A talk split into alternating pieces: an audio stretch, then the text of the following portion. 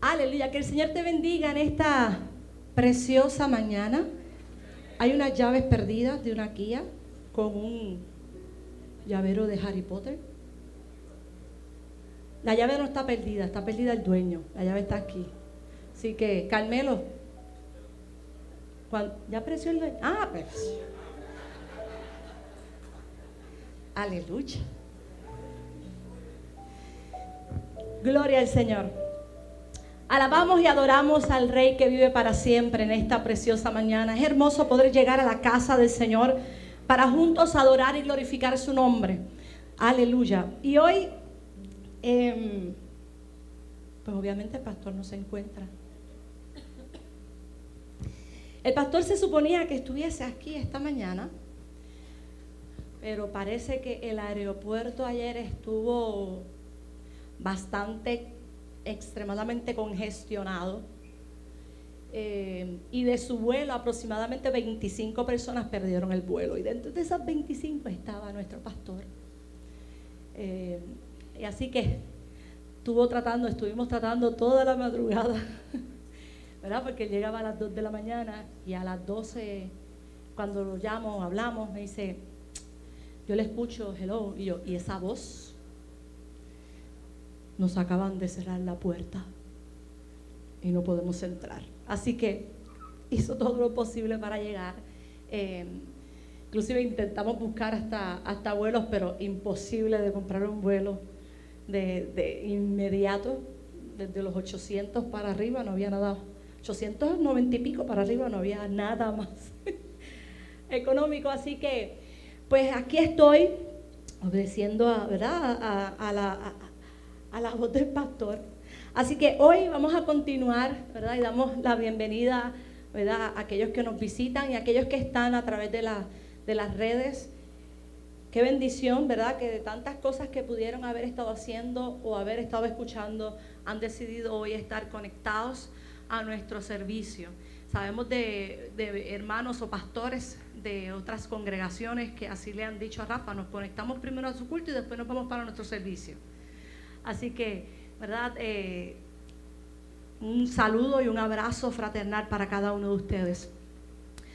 Vamos a ir, ¿verdad?, a, continuar la serie Crecimiento y hoy bajo el tema Progresando en estatura. Seguimos en la serie de crecimiento, progresando en estatura. Y hoy, y la, ¿verdad? y la escritura está basada, nos mantenemos en Lucas, Lucas capítulo 2 versículo 52.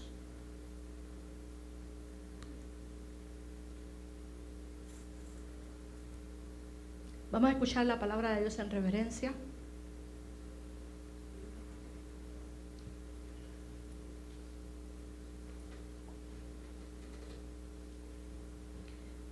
Lucas 2, versículo 52 dice, y Jesús crecía en sabiduría y en estatura y en gracia para con Dios y los hombres. Señor, te damos gracias.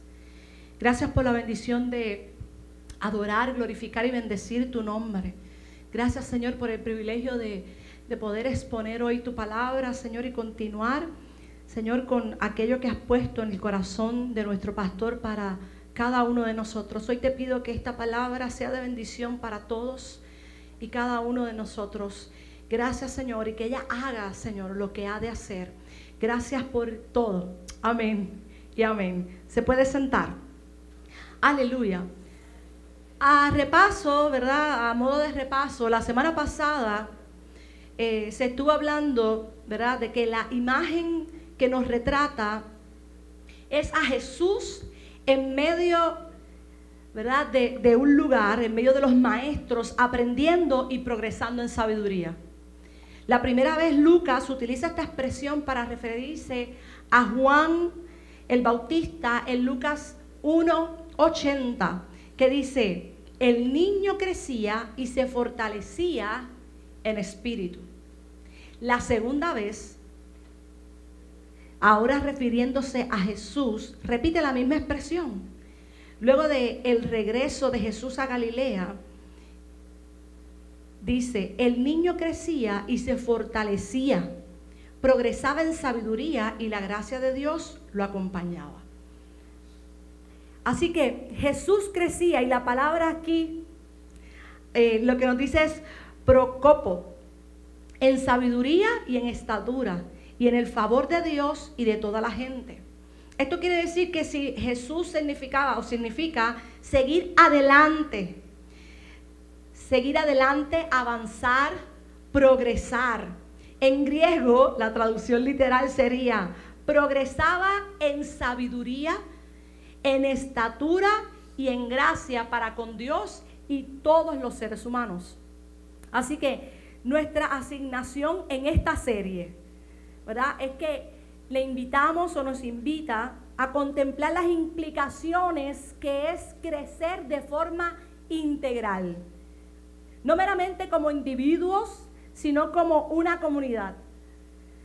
Por eso que hablamos de forma integral, no solo nosotros, sino todos, ¿verdad? Como comunidad, todos como cuerpo del Señor, llena del Espíritu donde Cristo existe, donde Él está presente. Así que en el Antiguo Testamento la sabiduría es un don de Dios que consiste en la habilidad para tomar buenas decisiones y sobrevivir bien la vida. Y la capacidad de ver la vida como Dios la ve. Esto lo dijo Charlie, Charles Swindoll. En otras palabras, es un cambio de perspectiva. Aleluya. Aprendimos la semana pasada a través de nuestro hermano Nehemías también, ¿verdad? Que crecer en sabiduría implica que crecer en entender cuál es la voluntad de Dios.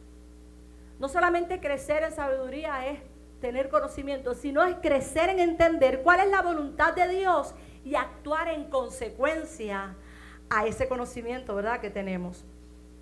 Así que la próxima expresión que Lucas hace en este pasaje es que Jesús crecía en estatura. Así que hoy yo le invito, mira al que está a tu lado y dile, aún nos falta por crecer. Aún nos falta crecer.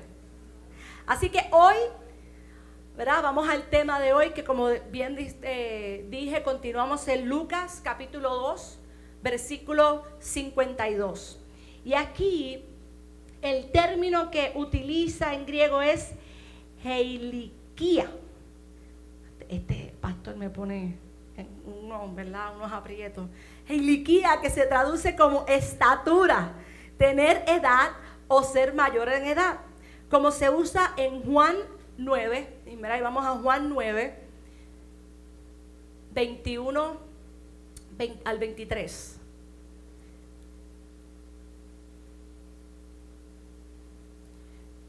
Pero como ve ahora, no lo sabemos. O quien le haya bien abierto los ojos, nosotros tampoco lo sabemos. Edad tiene, preguntadle a él, hablará por sí mismo. Esto dijeron sus padres porque tenían miedo de los judíos, por cuanto los judíos ya habían acordado que si alguno confesase que Jesús era el Mesías, fuera expulsado de la sinagoga. Por eso dijeron sus padres, ¿qué edad tiene? Pregúntenle a él.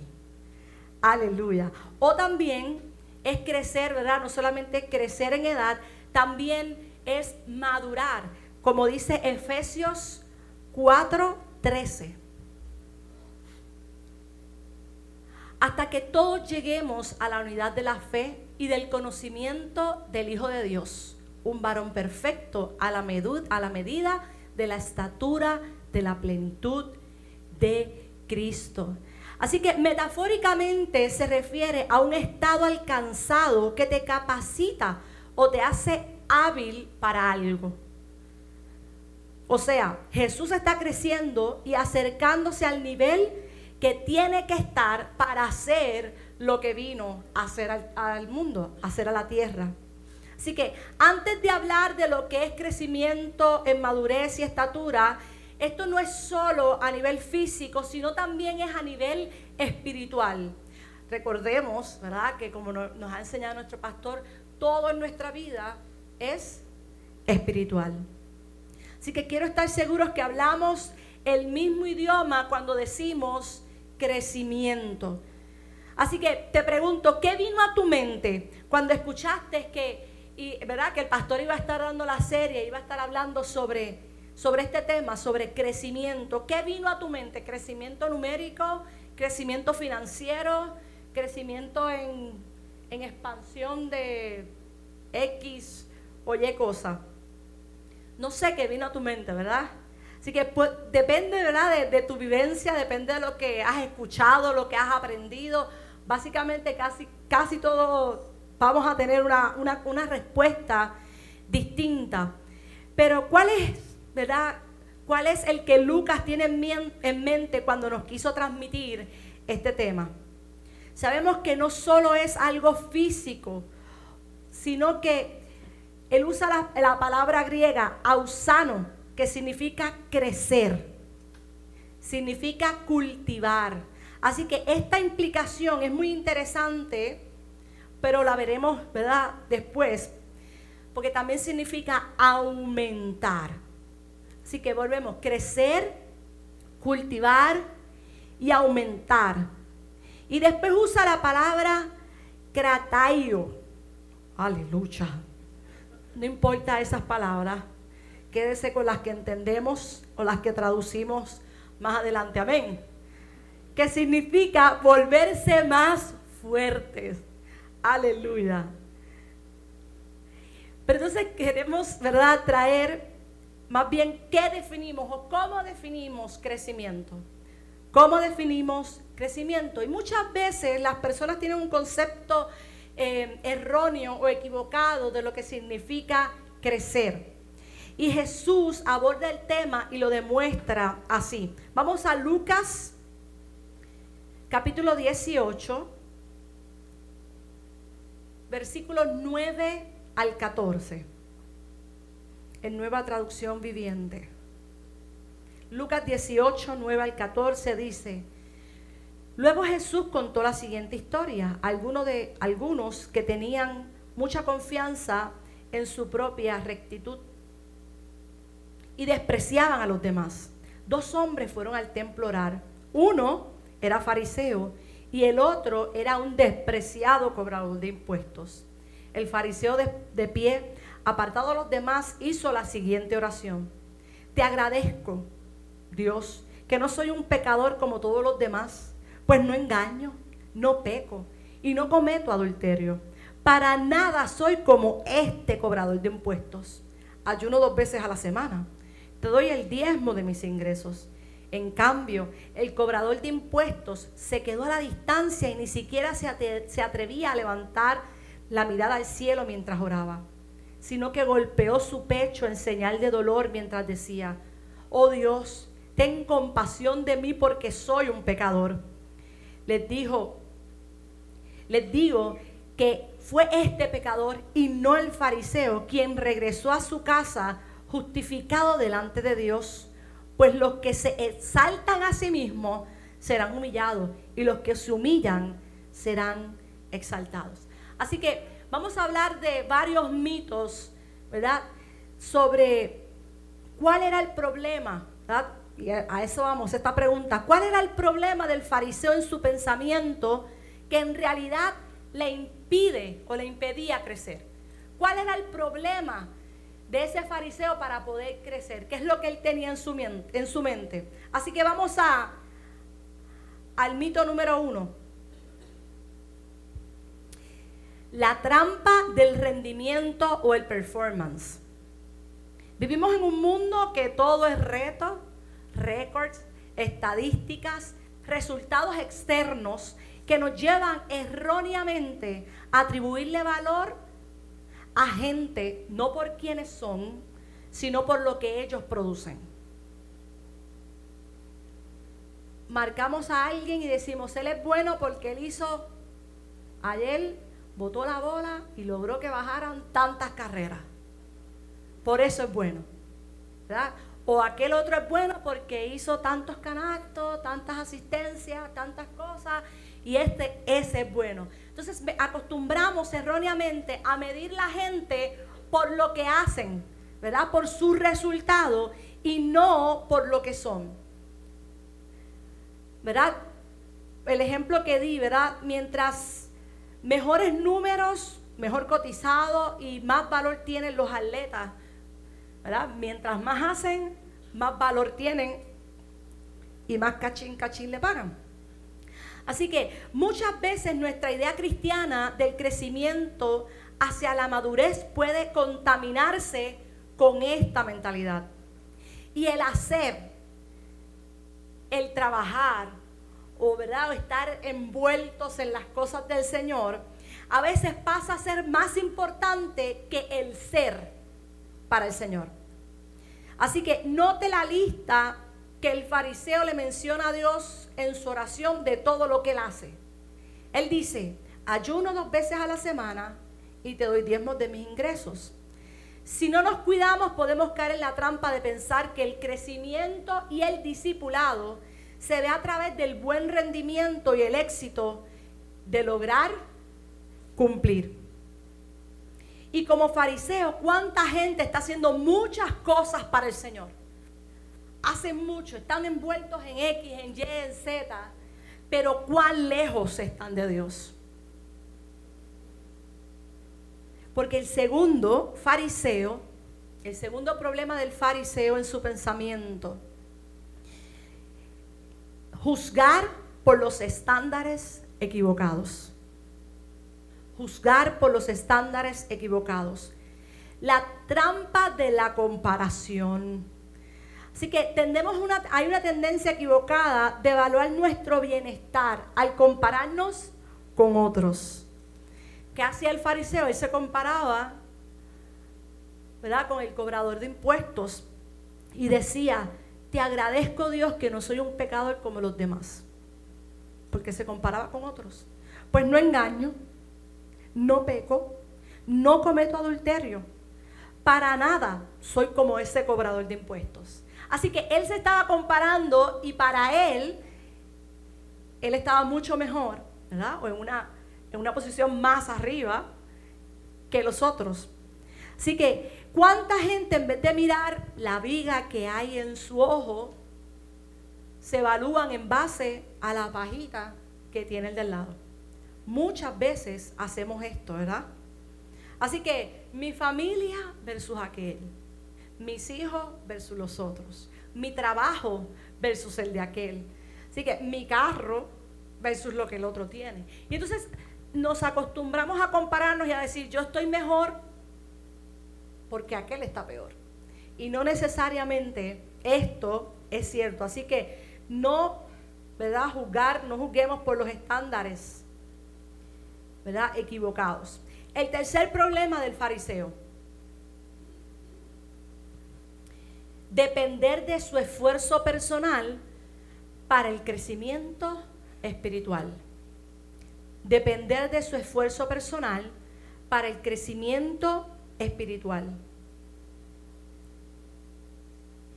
Y el esfuerzo personal, cualquier cosa que tú y yo podamos hacer, cualquier cosa que tú y yo podamos hacer para el Señor, no es la fuente del verdadero, del verdadero crecimiento espiritual podemos hacer, como dije, 20 mil cosas para el Señor. Y no significa que estás creciendo espiritualmente. Puedes estar bien lejos del Señor. Hagas lo que hagas. Mira la oración de Pablo en Primera de Tesalonicenses 3, 12 y 13.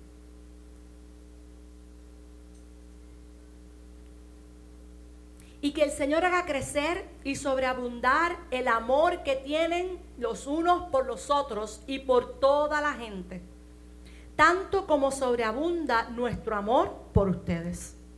Que Él, como resultado, fortalezca su corazón para que esté sin culpa y sea santo al estar ustedes delante de Dios, nuestro Padre, cuando nuestro Señor regrese con todo su pueblo santo.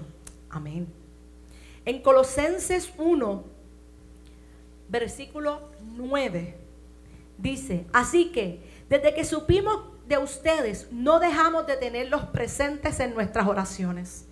Le pedimos a Dios que les dé pleno conocimiento de su voluntad y que les conceda sabiduría y comprensión espiritual. Entonces, la forma en que vivan siempre honrará y agradará al Señor. Y sus vidas producirán toda clase de buenos frutos. Mientras tanto, irán creciendo a la medida que aprendan a conocer a Dios más y más. Mientras tanto, irán creciendo a la medida que aprendan a conocer a Dios más y más. Así que madurez es igual a que crezcamos. Perdón, madurez es igual a que crecemos cuando Dios en su gracia, crecemos cuando Dios en su gracia obra en nuestras vidas para hacer que nos parezcamos más a Jesús. Crecemos cuando Dios en su gracia obra en nuestras vidas para hacer que nos parezcamos más a Jesús. Efesios 2, 9 al 10. Efesios 2, 9 al 10 dice, la salvación no es un premio por las cosas buenas que hayamos hecho. Mucha gente piensa que nos vamos a salvar por obras, porque eres bueno, porque no haces nada malo. Pero la salvación no es por obras.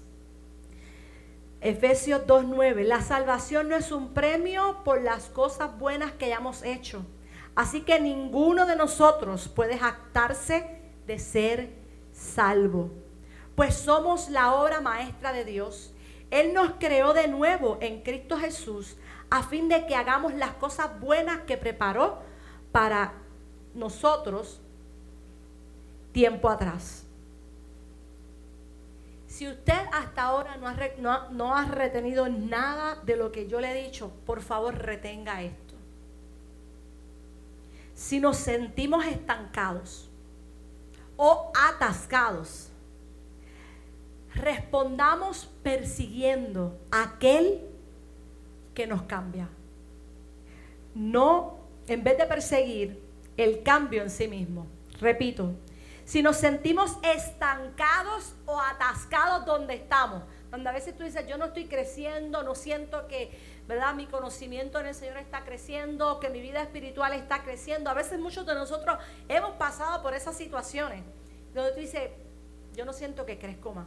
Y muchas veces la gente a veces piensa, pues me voy de la iglesia porque no estoy creciendo. Pero ¿sabes qué? El crecimiento no depende de la iglesia, no depende de un culto en la semana, no depende del que predica, no depende del que da la clase, no depende del crecimiento, depende, ¿verdad? De que tú sigas persiguiendo aquel que nos cambia. No el cambio, ¿verdad? Que, que a veces perseguimos que no es el real. Es perseguir a Jesús.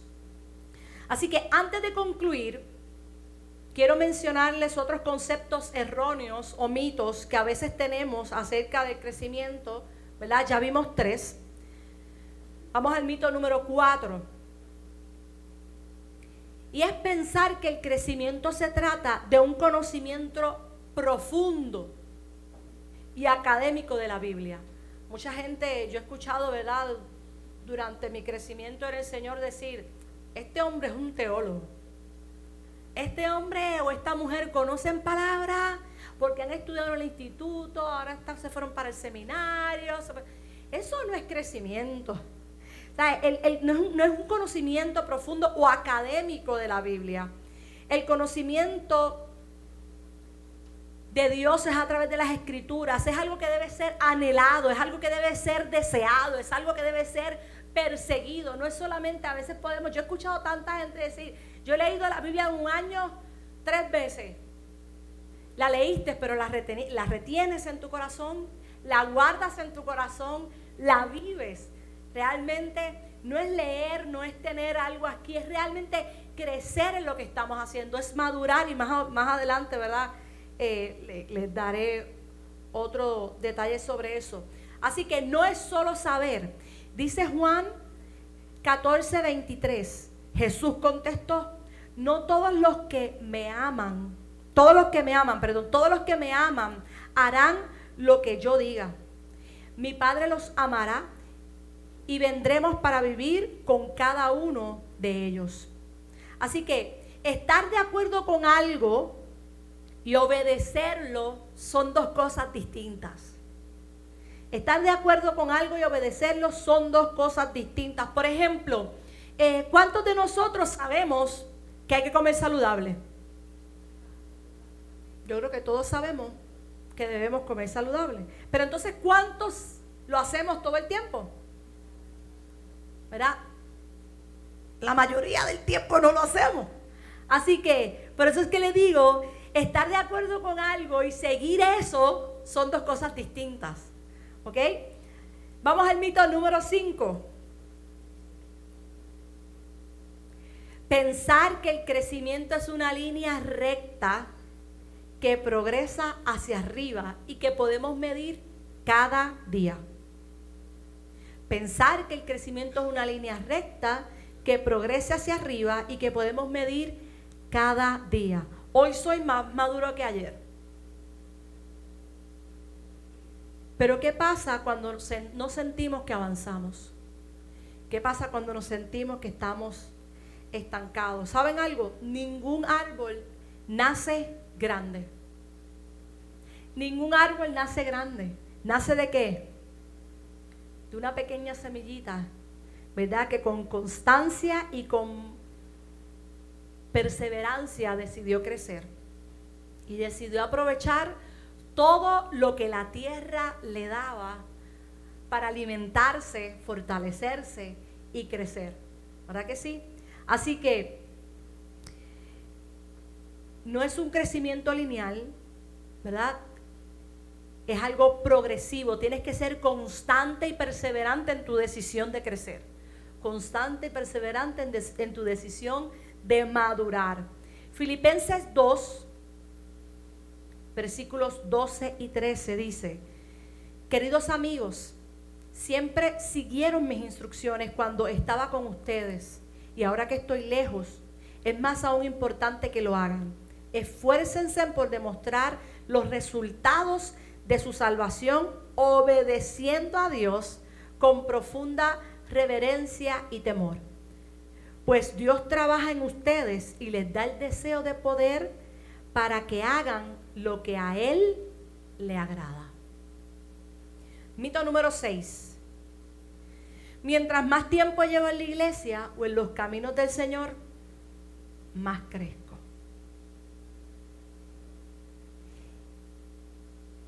Y crecer no es automático. Crecer, ¿verdad? No es porque llevamos toda una vida en la iglesia. Porque hay gente que lleva toda una vida en la iglesia y todavía tiene que convertirse a Cristo. Aunque suene así de fuerte. Así que es tu decisión. No es automático. Puedes sentarte todos los domingos ahí y estar muerto. Estar todavía en semillitas sin crecer. Amén. Mito número 7. Mientras más tengo, más crezco. Mientras más tengo, más crezco. Y las bendiciones recibidas de parte del Señor no tienen nada que ver con el crecimiento. Nosotros le damos regalos a nuestros hijos, ¿verdad? Porque los amamos. Y no tiene que ver nada con el crecimiento. Así es nuestro Padre. Él nos bendice porque es un Padre amoroso, porque es un Padre bueno, ¿verdad? Que quiere bendecirnos, que quiere darnos bendiciones. Pero eso no significa que es porque estás creciendo. Y a veces hemos visto, ¿verdad? Muchas personas que son bendecidas y que son prósperas, pero de igual manera están muertas y vacías. Mito 8. El crecimiento espiritual es algo místico, es solo para algunos. Así que el crecimiento espiritual es más bien práctico práctico, hay que, ¿verdad? Como decía ahorita, con perseverancia, hay que hacerlo. Cualquier, cualquier creyente, cualquier creyente puede desarrollar los hábitos necesarios para el crecimiento. Y a esto los conocemos como las disciplinas espirituales, ¿verdad? Que ya se han, se han trabajado y no las vamos A, a tocar aquí pero cualquier creyente puede desarrollar los hábitos necesarios para el crecimiento con, ¿verdad? Ejerciendo las disciplinas espirituales. Nueve, hace falta un código y hay que descifrar el código para poder crecer y poder madurar.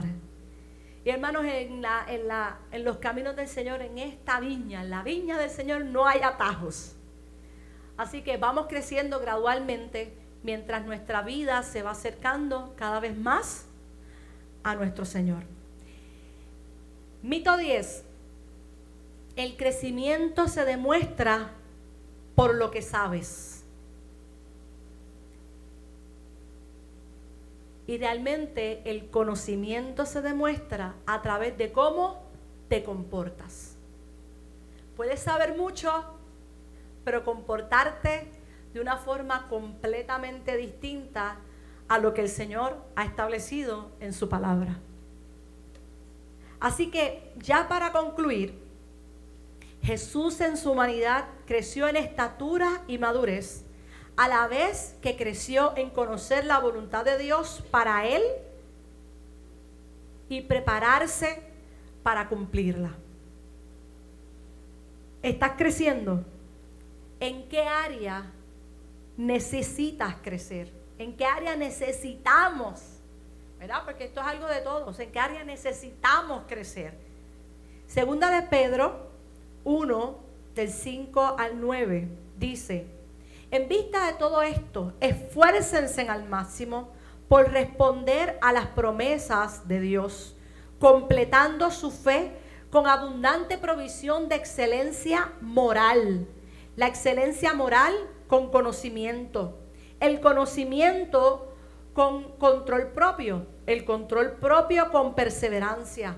La perseverancia con sumisión a Dios la sumisión a Dios con afecto fraternal, el afecto fraternal con amor por todos. Cuanto más crezcan de esta manera, más productivos y útiles serán en el conocimiento de nuestro Señor Jesucristo. Pero los que no llegan a desarrollarse de esta forma son cortos de vista o ciegos y olvidan que fueron limpiados de sus pecados pasados. Aleluya. Una vez más les repito, si nos sentimos estancados o atascados, respondamos persiguiendo aquel que nos cambia en vez de perseguir el cambio en sí mismo. Pónganse de pie. Aleluya. Adoramos al Rey que vive. Señor Padre nuestro, gracias por tu palabra. Gracias porque Tú deseas que cada vez crezcamos en ti, acercándonos a ti, conociéndote a ti, siguiendo aquello, Señor, que tú has provisto para que nosotros sigamos. Hoy te pido que de manera especial, Señor, aquellos hermanos que puedan estar sintiéndose estancados, hoy puedan acercarse o perseguirte. Hoy puedan decidir ya, está, ya es tiempo de yo dejar de estar enano. Yo quiero crecer, expandirme, que mis ramas sean grandes y que podamos, Señor, seguirte a ti como el blanco de nuestra soberana vocación. Seguirte a ti como el único, Señor, a quien acudir, porque solo en ti encontramos palabras de vida eterna. Gracias, Señor, por este tiempo. Gracias, Señor, y te pedimos que de manera especial sigas tú bendiciendo a nuestros hermanos en tu nombre Jesús. Amén. Y amén. Aleluya. Hoy podemos desayunar. Aleluya. Eh, ya vamos a terminar. Puede sentarse, vamos a hacer unos anuncios. Gloria al Señor. Em, el, el pasado viernes a los niños le pueden decir que ya ya pueden salir, que todavía las maestras deben estar dando clases.